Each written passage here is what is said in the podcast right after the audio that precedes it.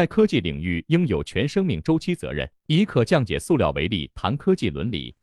那么在科学领域里边呢，其实也应该提出来全生命周期责任。我们现在对这个一些这个，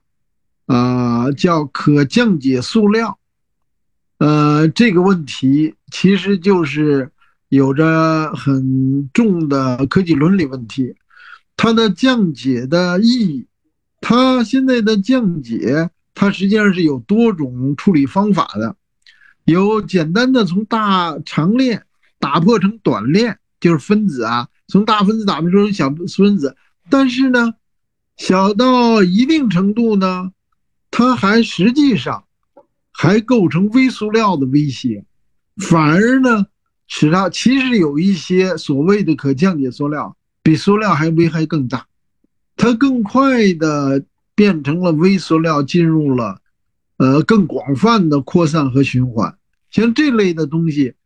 呃，所以科学家在做一个科学研究的时候。他不光要完成他这一步，大塑料能够降解成小塑料，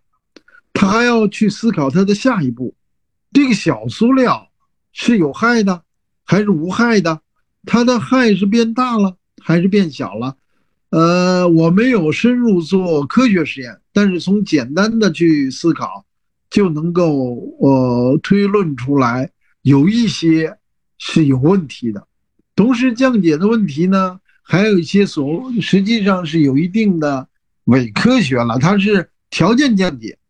它在相当的温度、相当的条件下能降解。那在自然界中它不能降解，但是也被 label 成呃呃标签为可降解塑料。所以现在推动随着塑料问题的突出，大量的推出替代的可降解塑料。实际上这里头就有相关的。涉及到的化学相关的科技的伦理问题，呃，我们既要研究理论，但是更要紧紧地抓住现存现实中的系列问题，还有包括生命问题，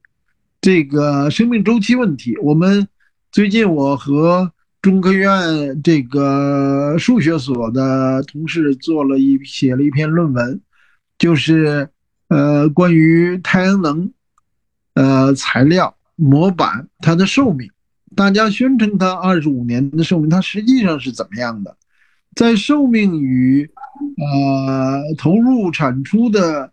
计算之中，在新的是文明框架下，对于它的循环、可利用、可持续和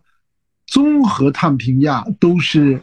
这些都会引进到我们的呃科学伦理之中，作为大家。开展相关工作的重要的方面，就像呃，不是化学，但是也可以类比一下，就是我们现在大量的东西啊，坏，呃，坏了之后呢，整个东西就就报废了。它这种对于资源的浪费，也是我们科学研究中所应该关注的。整个我们时代的资源宝贵、可持续呃发展以及生态文明的伦理要求。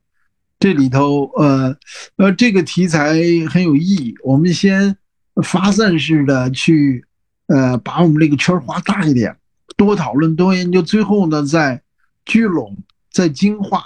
通过不断的一起来研讨，来形成我们一个呃非常清晰的，呃，我们目标当然不是为了边界的清晰，目为目标是为了非常实际的把我们的论文写在大地上。为我们的科学发展、经济服务、经济社会和我们的改革开放做出我们的贡献。